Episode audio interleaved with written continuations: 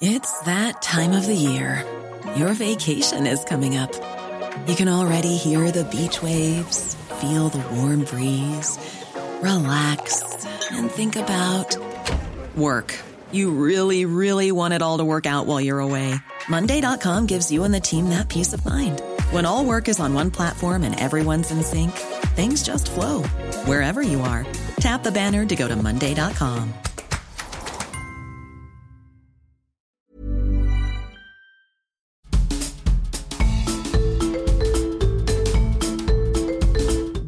le podcast de So Sweet Planet, un site et un podcast indépendant.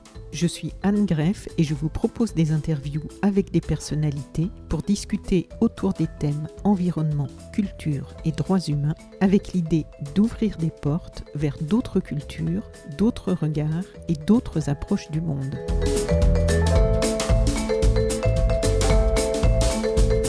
La 13e édition du festival Atmosphère aura lieu du 11 au 15 octobre 2023 à Courbevoie, près de Paris, dans une ambiance joyeuse et participative de grands scientifiques, des experts et pionniers de la transition écologique et sociétale, des artistes engagés, tout ce qu'on aime sur Sweet Planet, viendront partager des savoirs, des expériences, des nouveaux imaginaires et des émotions fortes un festival au croisement du cinéma, de l'art et de la science pour un monde durable, plus juste, en harmonie avec la nature, avec une belle ambition, mettre la culture au service de la transition écologique et sociétale. Un festival qui accueille un large public intergénérationnel avec environ 15 000 personnes et 3 000 scolaires à chaque édition et tout est gratuit.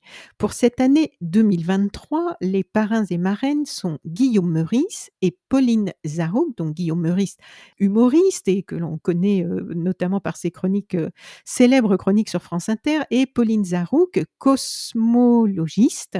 Le président d'honneur Sébastien Follin, que j'ai eu la joie d'accueillir récemment sur Sweet Planet pour son formidable documentaire sur le groupe réunionnais Ziskakan et le fondateur, Pascal Signolet, que j'ai le grand plaisir de recevoir sur So Sweet Planet pour nous en parler.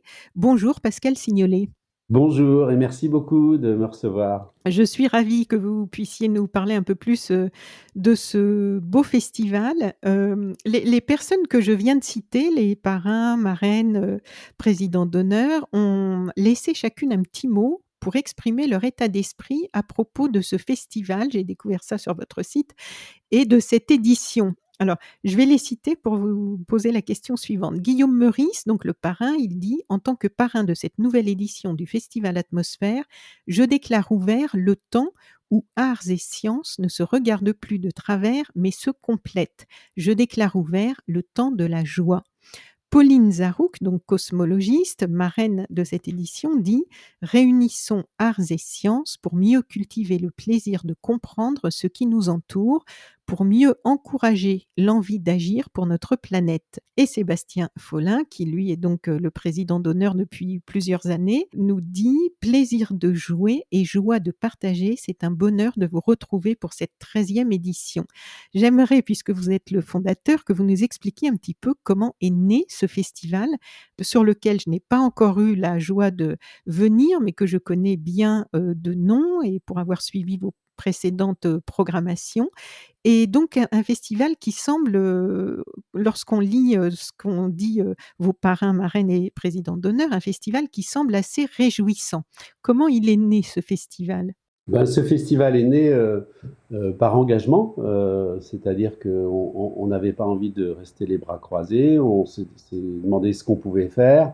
Comme on était un peu de la partie de l'audiovisuel ou certains amis euh, du développement durable, on s'est dit essayons de faire un festival? Parce que euh, il n'y avait pas de festival qui nous correspondait. Mhm. Alors c'était des festivals soit euh, purement de cinéma, soit purement de sciences ou d'art ou des colloques ou des festivals sur la nature ou sur l'investigation, mais il n'y avait pas vraiment de festival pluridisciplinaire où on partage à la fois des émotions et des connaissances et, aussi des expériences. Et on s'est dit, ben, tiens, euh, faisons quelque chose qui, qui, porte aussi sur les solutions, sur euh, ce que chacun peut faire à son niveau aussi. à la fois comprendre comment fonctionne le vivant, explorer le monde, et puis en même temps, voilà, agir à la fois au quotidien, mais aussi voir comment les institutions pourraient aussi modifier la réglementation pour que ça aille plus vite, puisque on est quand même dans une période un peu paradoxale de grandes découvertes scientifiques, technologiques, de grandes avancées, et en même temps, on est dans une urgence, dans une injonction écologique, et donc c'est un peu paradoxal entre l'intelligence artificielle, toutes ces choses, euh, et en même temps, on voit bien hein, comment euh, la sécheresse euh, gagne. On, on, voit tout un chacun peut remarquer qu'il y a moins d'eau dans les rivières, dans les puits. donc il y a vraiment une urgence. Et voilà, c'est un peu cette, cette idée-là euh, qu'on essaye de, de, de, de, creuser. Comment, comment faire avec les deux? Comment réunir les, les découvertes? Comment, comment mobiliser pour essayer d'avancer? Puisque on sait bien que l'avenir euh, peut paraître sombre, en tout cas euh, dans la, les jeunes générations. Hein, Il y a beaucoup de jeunes qui, qui sont, par exemple, qui travaillent avec nous au festival et qui se posent euh, des questions. Eh nous, nous les boomers, on avait l'horizon 2000, le changement de millénaire. Mhm. Eux, ils ont 2050, quoi. Donc, voilà, c'est donc pourquoi essayer de, de, de, garder toujours du plaisir? Ben, C'est parce que, comme dirait Guillaume Meurice, étonnant la catastrophe, ce sont des, des, paroles de Victor Hugo que je trouve assez formidables, quoi, parce que je ne vois pas ce qu'il faut faire d'autre, parce que être pessimiste, ça sert à rien en fait, euh, ça sert à rien, il faut, il faut essayer d'agir, et puis, ben, ma foi, avec conviction. Comme dirait Hubert Reeves, euh, quand on dit que c'est foutu, c'est foutu. Voilà. oui, effectivement. Je pourrais ajouter quelque chose? Oui, bien sûr. Non, je, je voulais ajouter que quand on a démarré euh, ce festival, ça n'existait pas. Quoi. Il n'y avait pas de festival euh, sur le développement durable, euh, pluridisciplinaire. Donc on, est, on, a vraiment été pionniers. Oui, c'est ça. Il y avait, voilà, il y avait quelques festivals, le Festival du Vent à Calvi, etc. Mais il n'y avait pas vraiment de festival avec du, du cinéma en avant-première de la science comme il y en a chez nous. Euh, vous voyez, c'est. Oui, c'est vrai que vous avez été pionnier, j'ai remarqué ça, et avant-gardiste, parce qu'il y a beaucoup de festivals depuis qui se sont créés sur le vivant, sensibiliser au vivant, agir pour le vivant, Climax Festival, il y a beaucoup, et, et tant mieux s'il y en a de plus en plus. Mais vous, donc c'est la 13e édition. Donc vous, votre programmation cette année, est-ce que vous pouvez nous décrire un petit peu l'état d'esprit? Alors, euh, l'état d'esprit, bon, déjà, c'est c'est à nous de jouer, c'est-à-dire euh, à la fois euh, un appel euh, à l'engagement, mais aussi au, plaisir de jouer. Voilà. Oui. Parce que le jeu est constitutif de l'humanité. Donc voilà, et puis aussi parce que finalement, tout est récit. notre représentation de, de la réalité, finalement, c'est du récit, quoi. Donc, donc, à nous de jouer, ben voilà, à nous de, de raconter, d'écouter des histoires, de raconter des histoires, d'apprendre des choses et puis de partager des émotions à travers les films. On a une programmation d'une vingtaine, entre 20 et 25 films, dont la plupart sont en avant-première, en présence des équipes. C'est construit comme euh, si on venait à un festival de cinéma de qualité, c'est-à-dire avec une programmation rigoureuse pour tous les publics parce que euh, on ne veut pas recevoir que des gens qui, qui sont des militants ou qui s'intéressent aux questions écologiques, mais on veut recevoir tout le monde. Et euh, donc, on fait une programmation pour tous les publics, euh, en tout cas pour le cinéma, mhm. et pour tous les âges aussi. C'est-à-dire, il y a des films pour les plus jeunes, il y a des films pour, vraiment pour tous les âges, et aussi pour tous les styles. C'est-à-dire qu'il y a de la science-fiction, mais aussi des drames, des choses un peu plus marrantes, euh, des documentaires euh, qui sont assez pertinents en tout cas dans l'actualité, euh, notamment sur l'eau, la sécheresse, sur l'intelligence artificielle, les influenceurs. Il y, a vraiment un choix et ce sont que des films de qualité. On est vraiment très rigoureux. On vient beaucoup du cinéma et on est vraiment très rigoureux sur la qualité des films. en ouverture, on a un film qui concerne les sciences, l'univers des mathématiques, qui s'appelle euh, le théorème de Marguerite, avec notamment Jean-Pierre Daroussin, qui joue le rôle d'un chercheur en mathématiques. C'est l'histoire d'une jeune fille qui qui trouve pas la solution et qui, pour la trouver, heu heu, malgré elle d'ailleurs, se déconnecte du problème et en se déconnectant du problème, elle trouve la solution, heu, notamment, heu, en en jouant au mahjong et en et en rentrant dans la pensée chinoise, voilà. Ah, Un très film intéressant intéressant. sur la sur la parité aussi. Voilà et en clôture, on a un film sur le l'intelligence, heu, artificielle qui s'appelle Pod Génération Pod Génération. C'est-à-dire, heu, c'est l'époque où on se situe dans un dans un dans les années 2035-2040 où on porte les enfants dans des pods, heu, c'est-à-dire on peut les femmes peuvent continuer d'aller travailler, heu, sans porter leurs enfants. C'est assez horrible, mais ça termine très bien. D'accord. En en en présence de la réalisatrice. On a, mmh, Une grande nuit de la science-fiction avec, heu, des films comme 2001 O Odyssée de l'espace, Matrix, heu, Mad Max et puis une avant-première de qui s'appelle Mars Express, en présence de l'équipe, donc sur l'in l'intelligence artificielle et heu, c'est une nuit qui est préparée et présentée par Sébastien Folin avec des scientifiques, des un philosophe, voilà, de de 9:00, de 21:00 à 6:00 du matin. Bon. Petit déjeuner offert. D'accord. Avec des quiz, je crois et Oui, des quiz, enfin ça il y aura beaucoup d'ani d'animation, ça va être, heu, vraiment, heu, très sympa et voilà, on a le film de Guillaume Meurice, Delphinarium, Game Over, sur les la protection des des animaux, des dauphins en captivité. Ah oui, il est engagé sur ce sujet. Voilà, il est il est il est vraiment très engagé sur ce sujet et plus largement sur les océans. On a un très beau film qui s'appelle L'océan vu du cœur, un film, heu, où on apprend beaucoup de choses sur la biodiversité marine, un film qui est porté par Hubert Reeves d'ailleurs. Ah, très bien. Il fait suite à, à La terre vue du cœur, c'est la même réalisatrice, Yo Yolande Cadin. Vraiment un très, très beau film et puis, beaucoup de fiction, Le Testament, un film de Denis Arcand, un film un peu cynique. Le regard d'une personne âgée, sur l'époque, sur notre époque. C'est vraiment très, très drôle. C'est 5 hectares, une comédie, avec Lambert Wilson. Alors c'est le regard inversé du citadin sur la campagne. Donc heu, ça correspond bien à cet état d'esprit de tous ces gens qui sont partis à la campagne, heu, pendant le covid, vous voyez? Ah, les néo-ruraux? Voilà, heu, pour se faire accepter, Lambert Wilson a la conviction qu'il faut qu'il s'achète un tracteur Ah. pour être donc je vous raconte pas l'histoire, mais c'est vraiment très, très drôle. Club Zero de Jessica Hausner, heu, vraiment c'est, bah, là, une grande réalisatrice avec un style très affirmé sur, l'alimentation et sur le jeûne. Mmh mh. Voilà, c'est un thriller de c'est presque de la science-fiction, c'est vraiment très, très beau. Heu, on a The Old Oak, le dernier film de, de Ken Loach, qui est probablement son son plus grand chef-d'œuvre, qui est un film, heu, à sur un sujet très sérieux, mais qui est un film joyeux. Voilà, c'est vraiment, heu, c'est vraiment ça qui qui nous a convaincus, heu, de le prendre, en dehors du fait qu'il traite des problématiques qui nous sont chères. Mais mais c'est vraiment un film qui qui laisse beaucoup d'espoir. Très bien. Ouais. Voilà, donc on a 25 films, je vais pas vous les balayer tous, mais heu, Perfect Days, heu, de Wim Wenders aussi. Mmh mh. L'histoire d'un d'un vieux monsieur, qui voit la beauté, de la vie malgré un travail très ingrat. Voilà.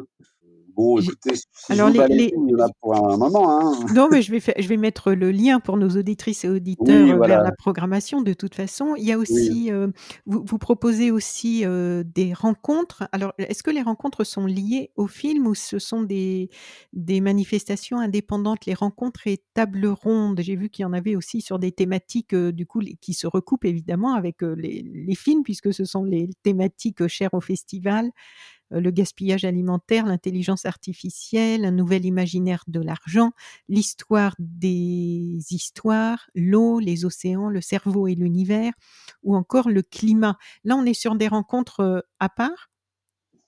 Alors, il y a des rencontres, heu, qui qui sont en lien, bien sûr avec les films, hein, par exemple, le gaspillage alimentaire, c'est un peu, la base du film, Club Zero, hein. Voilà donc mais hem le gaspillage alimentaire, ça, ça, concerne de près la ville de Courbevoie, qui est pionnière en la matière, puisque c'est la première à avoir fait signer une charte avec les supermarchés, donc avec des résultats étonnants, et qui met ça en place aussi dans les établissements scolaires. Ah, la première mesure qui a été prise, et la, peut-être une des plus efficaces, elle est étonnante. Elle a consisté à demander aux élèves ce, qu'ils avaient envie de manger. Mmh et d'un coup, comme ça, on a économisé 20% de, de, nourriture parce que simplement ils aimaient ce qu'ils ce mangeaient. Quoi.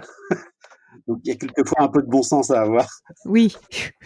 On se demande du coup pourquoi c'est pas appliqué plus largement alors des, des, belles mesures qui marchent comme ça? Bah justement, c'est en train de, de s'étendre un peu partout. Euh, là, par mmh. exemple, il y a il y a beaucoup de communes euh, du 92 qui sont en train d'appliquer le même modèle de charte, de s'inspirer de la charte de, de, Courbevoie. On aura des grands chefs comme Thierry Marx qui viendront un petit peu euh, nous expliquer euh, comment eux-mêmes voient la question du, du, gaspillage alimentaire, qui concerne bien sûr ce, grand nombre de personnes qui n'ont pas à manger hein, et qui pourraient trouver à manger si on gaspillait pas autant, mais aussi le réchauffement climatique. Voilà, c'est vraiment très lié. On a sur l'eau, ben l'eau, euh, c'est vraiment la problématique du moment. On, on, le, on, le, voit chez nous en France, mais aussi au niveau international. L'eau, c'est vital. Donc nous, on sent que les problèmes vont arriver très vite. Ils sont, ils sont même déjà un peu là dans toutes les régions françaises. On voit bien qu'au niveau international, c'est source de tension. Donc, on va recevoir euh, Marie-Laure Vercamp, qui est la directrice du partenariat français pour l'eau, qui s'intéresse beaucoup à l'international, et Emma Aziza, l'hydrologue, oui qui est vraiment très très pointu euh, sur toutes les questions de gestion de l'eau, euh, notamment en France. Oui, que l'on a beaucoup vu hein, ces, ces, derniers mois et, même peut-être dernières années. Enfin, moi, je l'ai vu beaucoup ces derniers mois parce que euh, invitée dans les médias, parce qu'elle a vraiment, comme Hubert Rive, comme plusieurs que l'on revoit de plus en plus souvent, parce qu'ils ont un don pour nous rendre accessibles et, et nous sensibiliser à des sujets qui sont euh, plutôt euh, rébarbatif comme ça à première vue pour le grand public. Et c'est vrai qu'elle elle a une façon d'en parler qui est, qui est vraiment très, euh, qui, qui n'est pas trop techno, quoi, et qui nous permet de bien comprendre les enjeux. Oui, oui, elle est vraiment. en général, on, on, choisit des gens qui, qui savent vraiment s'adresser au grand public. Oui. Hein, ils, ils, viennent pas là comme spécialistes, mais vraiment, ils, mmh. ils sont généreux quand ils viennent ici. On peut parler avec eux. Et la question de l'eau, ben, c'est la grande question de la répartition hein, entre mmh. les industriels, les agriculteurs et, et les particuliers. Quoi. Oui. C'est une question qui se pose de, depuis au moins dix ans, hein, euh, on le sait. Hein, oui. Et là, ça y est, on y est. Quoi. Donc il y a beaucoup de solutions hein, pour, euh, pour l'arrosage, pour les économies d'eau. Euh, mmh. bon, il y, y, a, vraiment beaucoup de solutions, il faut les mettre en application. Quoi. Oui, euh. c'est toujours pareil. C'est ça qui est bien, c'est de savoir qu'il y a beaucoup de solutions. C'est ce qui est un peu déprimant, c'est de voir que, pour, ça, ça, avance si lentement. Bah, ça avance si lentement parce qu'on est dans un confort mmh. et que c'est pas évident de, de, de prendre d'autres habitudes. Quoi, de, oui. Voilà, quand vous pensez que quand vous allez aux toilettes, vous balancez 10 ou 15 litres de flotte pour rien du tout, euh, c'est bah là on comprend un peu mieux, quoi. ça fait des millions de litres. Donc il y, a plein de solutions, hein, le robinet, euh, puis bon à l'échelle industrielle, euh, la récupération des eaux grises par exemple. Euh, c'est là je vois que à la défense ils sont en train de s'intéresser euh, au problème du rejet par exemple des eaux chaudes dans la Seine.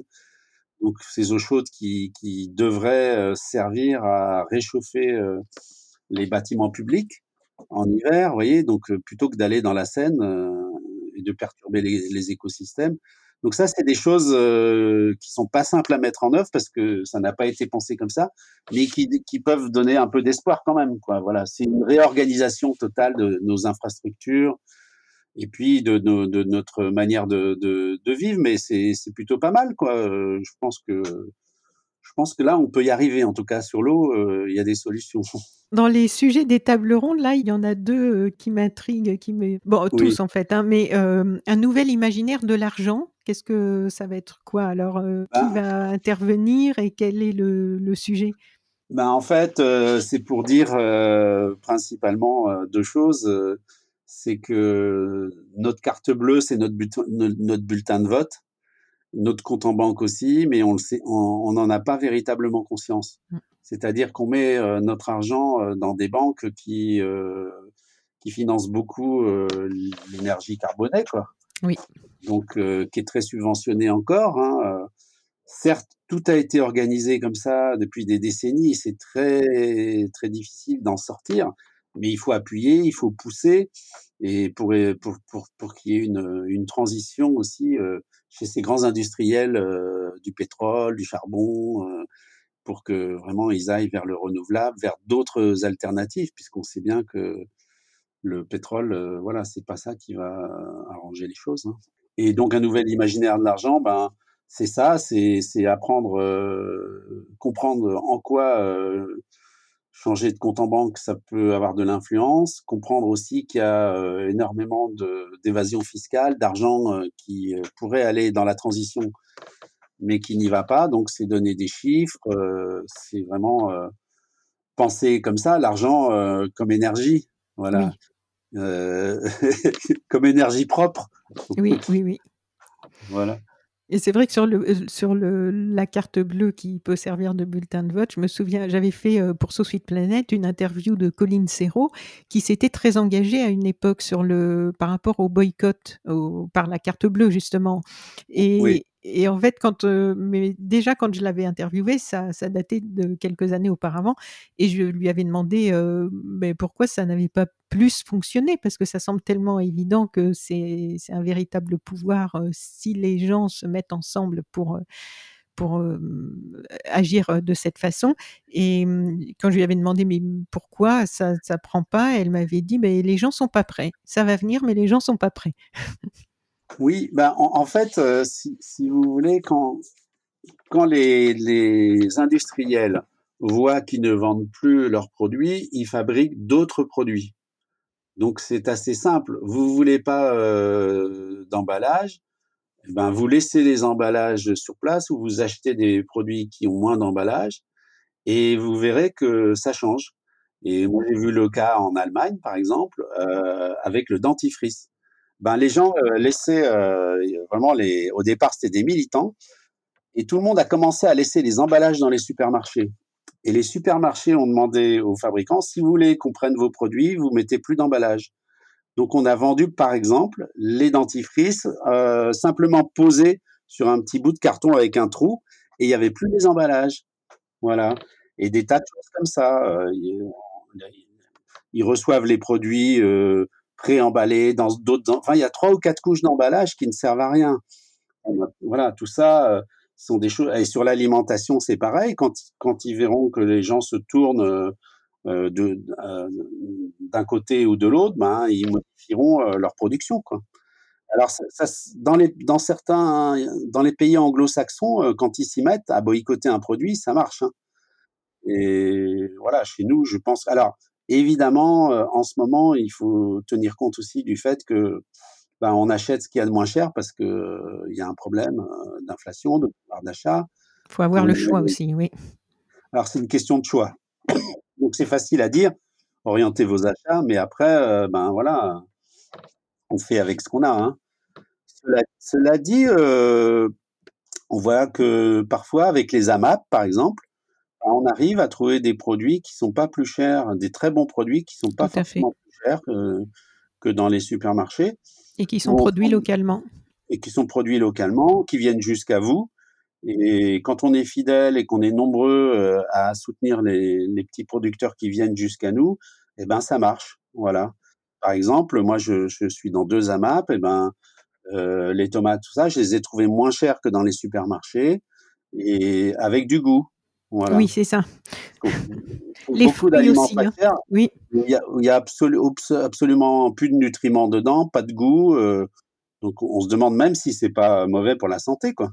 Ben, si, si on prend pas bio, euh, oui, avec tout ce, tout ce qui est ajouté en, en pesticides et compagnie, euh, on sait que c'est quand même moins bon pour la santé que euh, des fruits qui en contiennent moins. Voilà. Donc l'argent, ben, c'est nos orientations de, voilà, de compte en banque, d'achat, comme outil pour, pour la transition, quoi. Euh, voilà. Très intéressant, donc, cette table ronde. Conférence il y a des alternatives avec euh, les monnaies locales aussi. Les... hein, qui sont source d'échanges, ça, il y a certains endroits où ça marche pas mal, hein, mais c'est des régions à forte identité où ça marche bien, Pays basque, etc., Alsace, mais voilà, il faut il faut qu'il y ait déjà une identité très forte pour que ça marche bien. Eh oui. Et le cerveau et l'univers alors le cerveau et l'univers, euh, ça c'est marrant. Si vous regardez euh, des photographies euh, de la toile cosmique, que vous comparez à la toile neuronale, vous verrez que ça se ressemble étrangement. On pourrait même ajouter le mycélium. Et il y a des nouvelles recherches, notamment David Elbaz, l'astrophysicien, qui, qui, va publier un bouquin là-dessus, qui est en train de, développer une recherche sur les similitudes de la toile cosmique et de la toile neuronale alors je je connais pas euh, le contenu, mais en tout cas, euh, j'ai trouvé ça très intéressant. Ils vont ils vont développer euh, justement le fruit de ces nouvelles recherches. Ils vont aussi nous faire écouter la musique que produit le cerveau pendant qu'on dort. Alors ça, oh. j'ai hâte de, de l'écouter. Il paraît que ça endort. et, du coup, sur le cosmos et tout ce monde, vous allez aussi proposer des spectacles. Alors euh, oui, on va proposer deux spectacles, donc euh, vers l'infini, mais pas au-delà, euh, de Guillaume Meurice et Éric Lagadec, l'astrophysicien. L'un traitera de l'infini de l'univers et l'autre, si j'ose dire, de l'infini de la connerie. Oui, c'est lui-même qui le dit, donc on peut le répéter. Voilà. Avec son autodérision. donc ça, c'est le samedi 14 octobre. Je pense que ça sera plein parce qu'on a, on a énormément de demandes. Tout le monde a envie de se marrer, quoi. Et puis Guillaume Meurice, il est il est, vraiment très drôle, puis il, est très, il est pas méchant, quoi. Donc euh, c'est vraiment. Euh, oui, puis il a un recul qui, qui aide à réfléchir, je trouve. Oui, oui, Dans les choses. C'est sûr. très pertinent, oui. Et puis euh, l'autre spectacle, c'est Marie-Odile Monchicourt, mmh qui va voyager à la rencontre des, des, scientifiques qui ont fait de grandes découvertes au fil du temps, depuis Ptolémée jusqu'à aujourd'hui pour montrer un peu comment euh, les grandes découvertes ont bouleversé euh, nos imaginaires et nos sociétés. Voilà, on, on pensait qu'on était au centre de l'univers, et puis on découvre que l'univers est en, en, perpétuelle recréation euh, et en accélération. Ça va être très très intéressant, très intéressant. Dans les temps forts, j'avais noté aussi les 70 ans de l'abbé Pierre. Oui, alors on, va diffuser aussi le, jeudi 12 une avant-première euh, du film L'abbé Pierre, une vie de combat. Qui est un film euh, assez euh, intéressant puisqu'il montre des aspects de, la vie de l'abbé Pierre qu'on ne connaissait pas forcément, à la fois pendant la résistance, mais aussi ses combats politiques, ses, combats, ses combats auprès des migrants. Il y a vraiment tout un tas de choses qu'on qu'on découvre, hein, qu'on connaissait pas, que le grand public en tout cas euh, connaissait pas. Ça sera en présence de, de l'équipe et puis de, du président d'Emmaüs, Antoine Sueur, qui débattront à la, à la, fin du film. Très très, très beau film. Euh, vraiment, on s'ennuie pas pendant deux heures. Là, c'est vraiment un film très poignant, quoi. Vraiment euh, très poignant. Ce qui, est poignant, c'est aussi que de constater qu'aujourd'hui, finalement, il y a toujours autant d'efforts à faire, quoi. Mm il y a toujours autant de gens qui vont euh, au resto du cœur, qui ont besoin d'Emmaüs. Euh, il y a, voilà, c'est, disons que le, le, côté social euh, ne s'est pas amélioré malheureusement. Oui.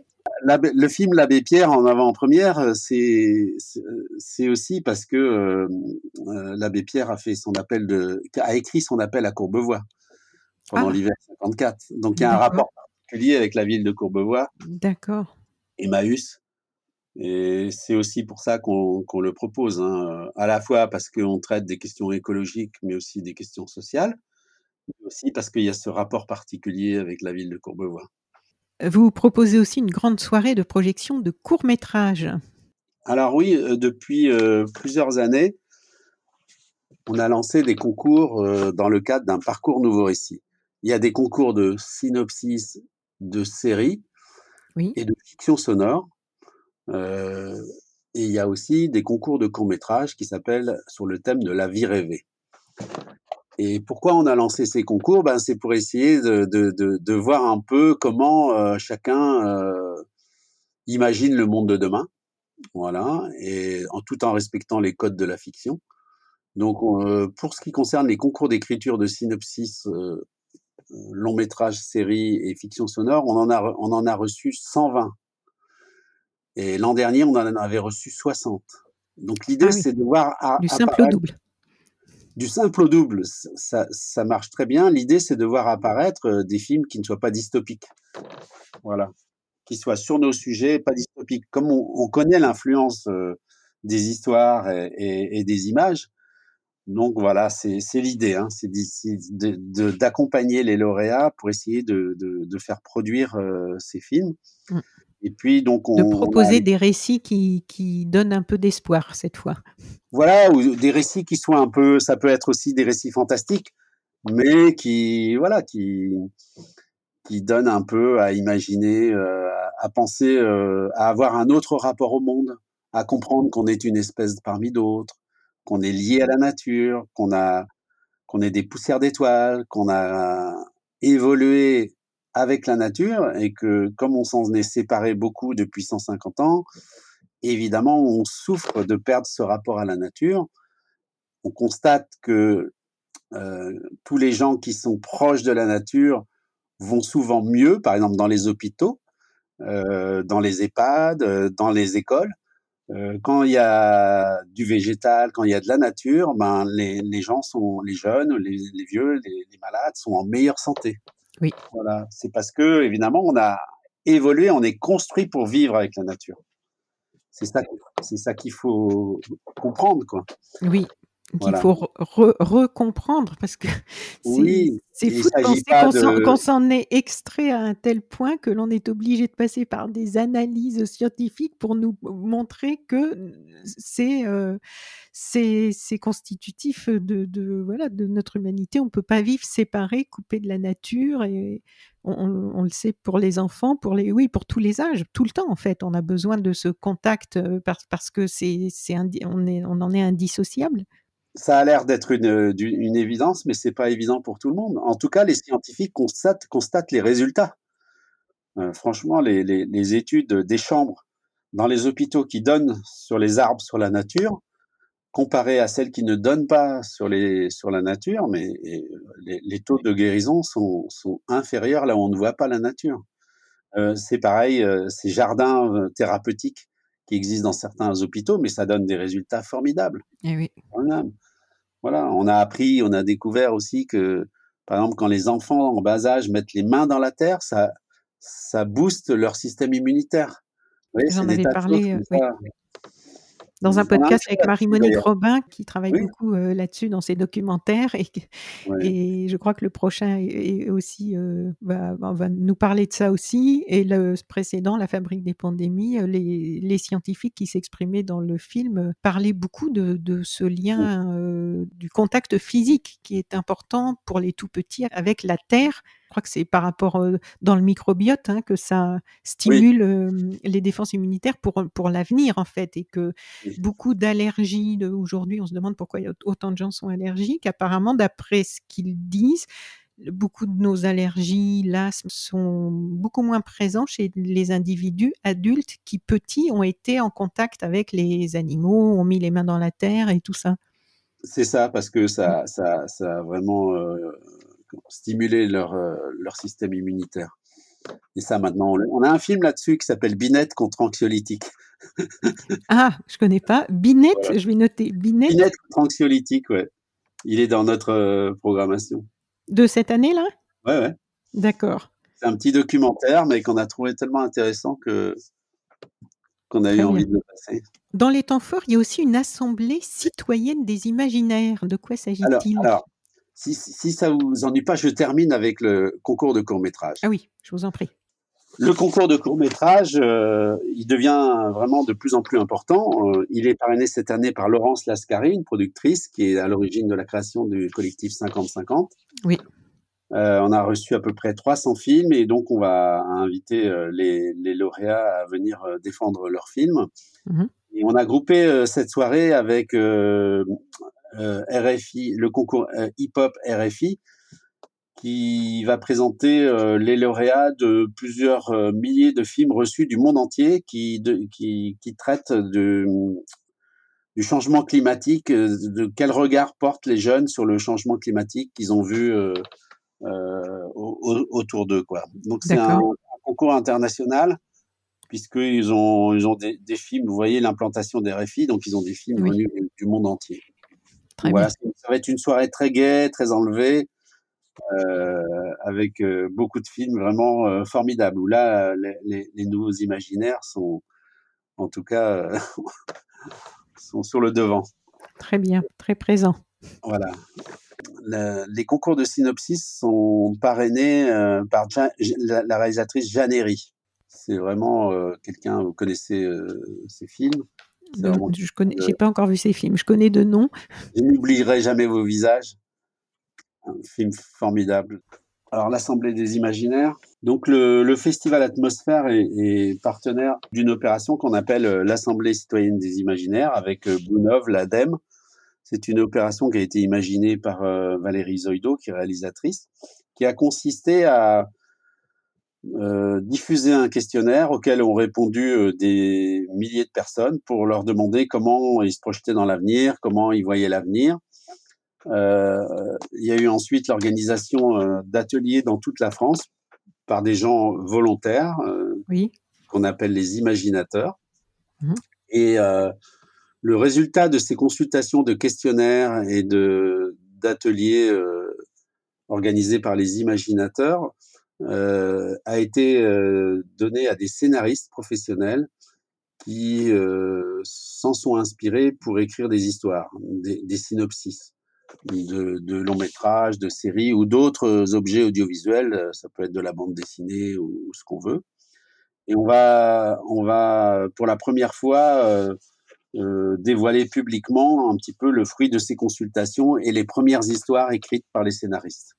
D'accord. On a des parrains prestigieux comme Thomas Dansembourg, le, chantre de la CNV, ou Lucie Lucas, l'héroïne du feuilleton Clem de TF1, Sébastien Follin également, et puis beaucoup d'autres. Et donc, ça va être la, première révélation des résultats de cette consultation au Festival Atmosphère le samedi 14 octobre à 15h. Euh, ça sera précédé par euh, l'histoire des histoires. Hervé Poirier, le rédacteur en chef d'Epsilon, magazine scientifique, va nous raconter euh, comment et pourquoi l'homme a besoin de se nourrir d'histoire et comment toute notre représentation de la, réalité est issue des histoires qu'on se raconte. Très intéressant pour introduire l'Assemblée des imaginaires. L'idée, là encore, c'est de produire des films, euh, des, des œuvres euh, qui impactent euh, notre imaginaire à nous, pour nous donner envie de, foncer, de d'écrire d'autres histoires justement. Parce que on s'en sortira pas si on pense pas autrement, si on pense pas différemment si on reste dans le même modèle, euh, il sera très très difficile euh, de répondre aux injonctions écologiques et sociales. Donc vous proposez des, choses qui vont stimuler les esprits. Oui, on, voit bien l'influence qu'ont pu avoir certains films, certaines séries. tout le monde a, des souvenirs de, films comme ça qui les ont, qui les ont impactés. Qui, oui, des documentaires aussi, oui. Oui, et puis, ou des romans, ou voilà. On est vraiment euh, très influencé par les histoires qu'on écoute depuis qu'on est enfant, euh, d'ailleurs, qui influent sur nos comportements. Donc, euh, puisqu'on en est là aujourd'hui et qu'il faut essayer de faire tout ce qu'on peut pour éviter que le futur soit catastrophique, ben, écrivons d'autres histoires, voilà. Comme on l'a fait par le passé, on a écrit l'histoire de la révolution industrielle, on on s'est lancé dans, dans, dans, des sociétés qui n'ont pas tenu compte de l'harmonie avec le vivant, eh ben, il, faut, il faut pour l'avenir revenir à, voilà, un modèle qui, qui, soit, qui, tienne, qui soit compatible avec le vivant. Et pour ça, donc, vous proposez toutes ces manifestations dont on vient de parler, mais on trouve aussi des engagements au niveau social, sociétal et environnemental, des engagements du festival, de votre équipe. Donc, est-ce que vous pouvez nous en dire quelques mots de ces trois domaines? ben, C'est-à-dire que quand on fait un festival comme le nôtre, il faut commencer par donner l'exemple. Oui, normalement, hein, c'est la base. Se changer soi-même pour changer le monde, déjà, d'une part. Et puis, quand on fait une manifestation comme ça, elle doit être irréprochable, c'est-à-dire qu'on doit donner l'exemple de tous les côtés, hein, c'est-à-dire ben, ne pas gaspiller la nourriture, appliquer tout ce qu'on prône, hein, la, proximité, le réemploi, la réutilisation, dans la gouvernance, ben, que ce soit une gouvernance partagée, qu'on respecte vraiment, qu'il n'y ait pas d'agression, de, de, voilà, de, qu'on soit exemplaire dans tous les domaines. Hein. Moi qui ai quand même un certain âge et qui suis le plus âgé, ça me demande beaucoup plus d'efforts. Hein. voilà. Mais je m'y prête avec, avec, avec grand plaisir parce que je sais que c'est fondamental que euh, les gens ne, ne, viendraient pas aussi nombreux au festival si nous-mêmes, euh, si notre organisation ne donnait pas l'exemple. Oui, et, et d'ailleurs, j'ai lu avec attention euh, qu'en 2021 et 2022, le festival, accompagné d'une consultante externe, a mené une étude d'impact et bravo, hein, parce que donc je ne vais pas lire tous les éléments, mais quelques-uns, 74%. Donc ça a été réalisé, une mesure d'impact qui a été réalisée auprès de vos festivaliers en 2021 et 2022 et dont il est ressorti quelques chiffres très intéressants. 74% considèrent que le festival les a rendus plus sensibles au développement durable. 83% déclarent que le festival leur a permis d'acquérir de nouvelles connaissances. Euh, qu'est-ce que j'ai noté d'autre? 64% avec, ressortent avec un mélange équivalent d'optimisme et de pessimisme. Bon, s'il y a déjà de l'optimisme, c'est déjà bien. 81% déclarent que le festival les a incités à s'informer davantage sur certains sujets liés au développement durable. Donc, il y a la, est-ce que vous avez été surpris, satisfait Quels sont vos, quels ont été bah vos sentiments par rapport aux résultats de cette étude d'impact? Bah, si vous voulez, le résultat de cette étude d'impact nous a surpris. Mmh parce qu'il y a un chiffre auquel on ne s'attendait pas, hein, c'est qu'une personne sur deux déclare avoir changé, changé de comportement voilà. après être venu au festival. Et ça, il paraît que c'est un, chiffre qui est très important. L'ADEME nous a dit que c'était un chiffre qu'on n'arrivait jamais à, atteindre nulle part. Une personne sur deux. Et, du coup, ben, ça donne, voilà, ça, ça nous donne envie de continuer. Hein, parce que si on fait ça, c'est pas, on le fait pas pour nous amuser, hein, on le fait pour que ce soit utile. Oui. On, le fait aussi pour donner du plaisir et prendre du plaisir, mais il faut surtout que ce soit utile. Euh, voilà, c'est pas, c'est un festival engagé quand même, quoi. Voilà. Oui. Euh, bien, on, s'y amuse beaucoup. Il y a du cinéma, il y a du spectacle, il y a de la musique, euh, il y a des conférences, mais euh, il faut que ce soit utile. Et quand on a appris qu'une personne sur deux avait changé de comportement, ben, on a été euh, très content. J'imagine bien. On sait aussi que c'est au niveau, euh, c'est pas forcément au niveau, seulement au niveau des individus, des gens qui viennent au festival que, que, que les choses peuvent changer, mais ça compte quand même, quoi.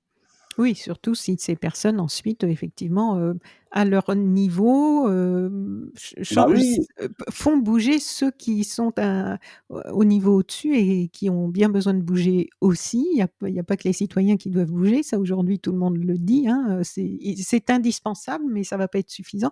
Du coup, mais si les gens prennent conscience que par leur, par, par leur carte bleue, par l'achat ou, le non-achat de certains produits, euh, cautionnés ou pas un certain mode de consommation, d'alimentation, de, tout ça, ça, plus nous serons nombreux et plus on pourra faire bouger les lignes euh, au niveau au-dessus. Et ça devient tellement urgent que c'est très important qu'on soit de plus en plus euh, nombreux.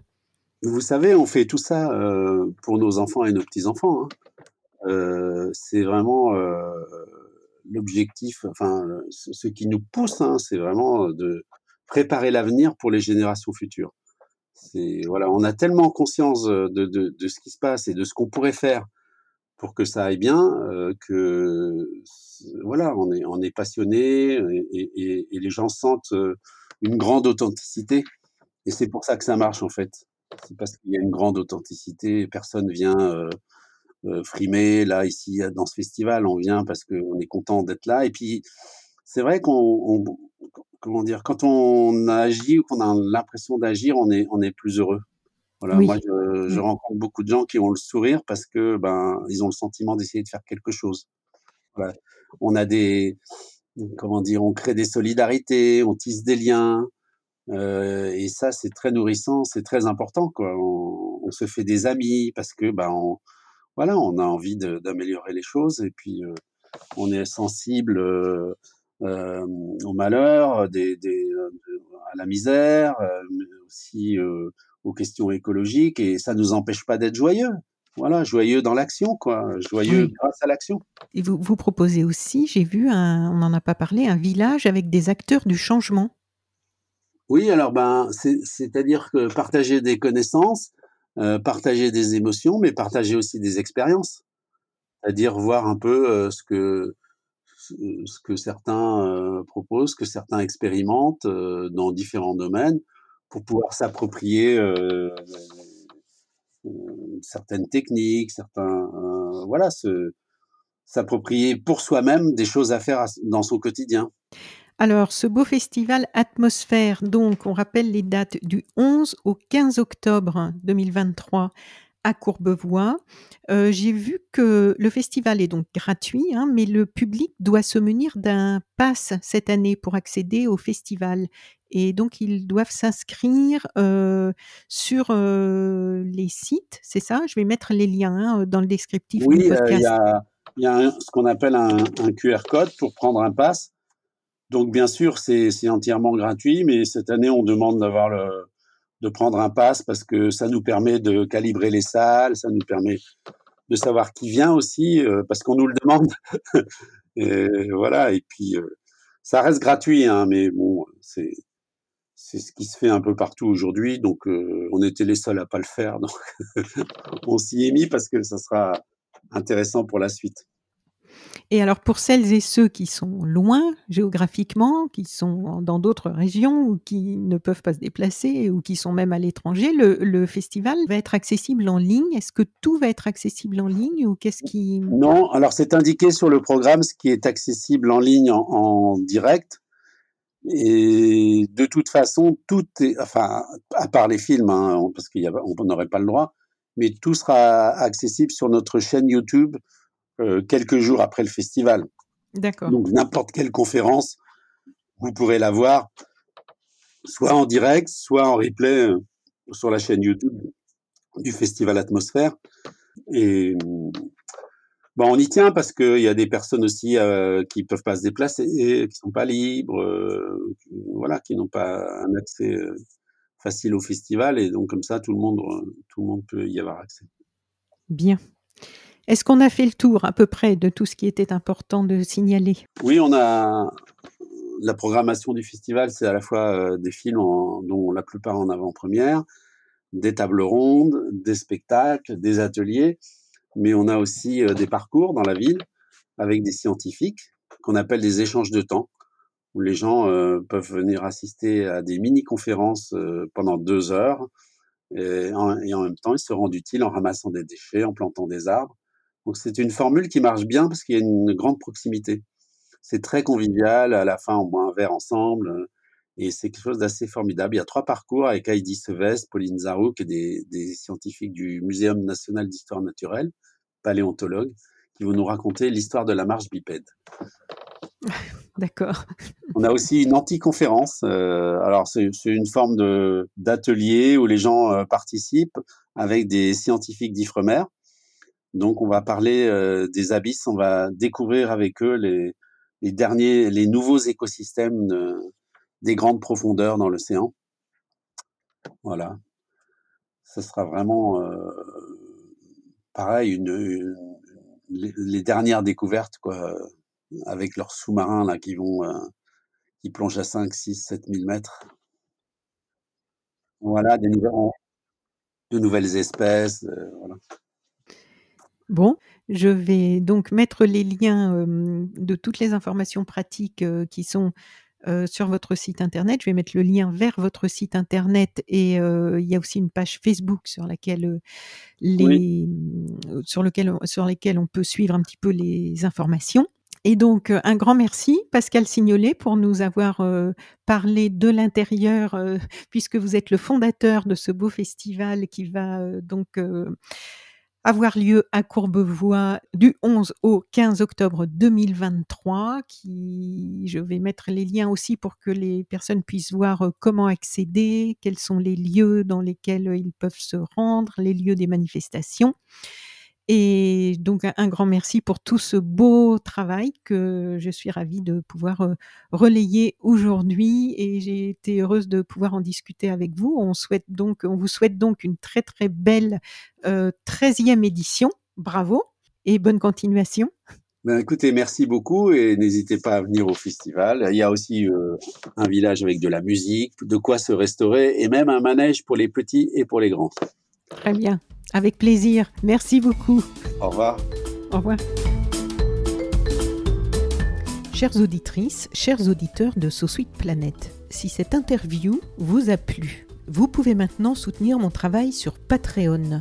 Je vous rappelle que je réalise seul tous les contenus des podcasts et du site internet sosweetplanet.com et je suis indépendante.